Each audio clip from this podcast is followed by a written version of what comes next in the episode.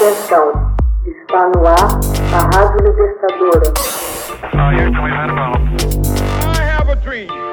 Assim sendo, declaro vaga a presidência da República.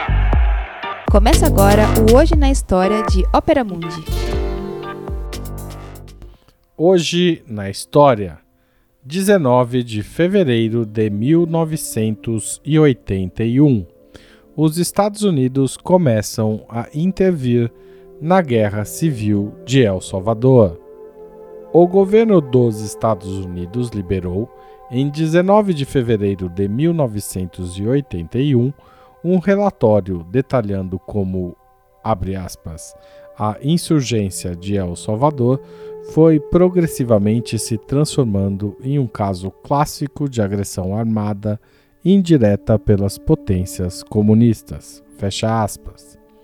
O relatório era mais um passo a indicar que a nova administração de Ronald Reagan se preparava para adotar medidas fortes contra o que percebia como uma ameaça comunista na América Central. Quando o presidente Reagan tomou posse em 1981, ele viu-se segundo a perspectiva dos interesses estratégicos dos Estados Unidos na região, diante de dois problemas particularmente sérios. Na Nicarágua, a administração Reagan estava preocupada com o regime sandinista, após a tomada do poder pela Frente Sandinista de Libertação Nacional em 1979, derrubando o ditador Anastácio Somoza e sua longa e sanguinária ditadura. Em El Salvador, o governo de Washington atentava para a encarniçada guerra civil entre o governo pró-americano e os rebeldes da Frente Farabundo Martí de Libertação Nacional.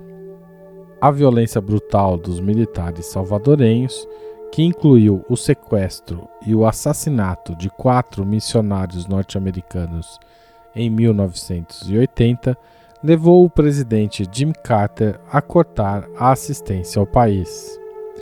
Altos funcionários do governo Reagan estavam convencidos de que, nos dois países, a União Soviética era a catalisadora dos problemas. Para tratar da situação da Nicarágua, o governo americano começou a prestar assistência secretamente as chamadas forças rebeldes contras, que se opunham ao governo sandinista e que estavam baseadas principalmente em Honduras e Costa Rica. Para El Salvador, o relatório de 19 de fevereiro foi a primeira saraivada. O memorando do Departamento de Estado indicava que a direção política, organização e armamento da insurgência salvadorenha está coordenada e bastante influenciada por Cuba, com um ativo apoio da União Soviética, da Alemanha Oriental, Vietnã e outros estados comunistas, dizia o documento. Em seguida, o texto apresentava uma cronologia do envolvimento comunista em El Salvador.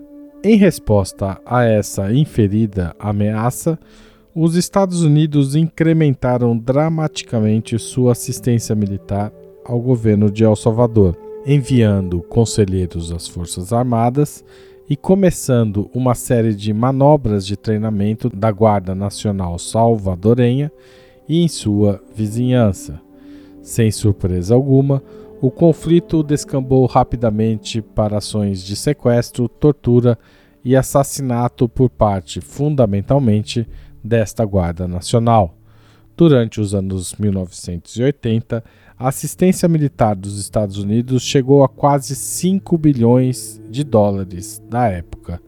Porém, a violência e a instabilidade continuavam inalteradas. Em 1992, as Nações Unidas e o presidente da Costa Rica, Oscar Arias, arbitraram um acordo entre as partes em conflito em El Salvador. Uma comissão especial das Nações Unidas condenou também os Estados Unidos por cumplicidade com as atrocidades cometidas pelos militares salvadorenhos. O presidente George Bush, que fora vice-presidente de Reagan, fez pouco caso das acusações da ONU e afirmou, para espanto geral, que, abre aspas, a paz em El Salvador era consequência da vigorosa resposta dos Estados Unidos à subversão comunista no hemisfério ocidental. Hoje na história, texto original de Max Altman, locução de Haroldo Cerávulo Cereza, gravação e edição de Laila Manoeli.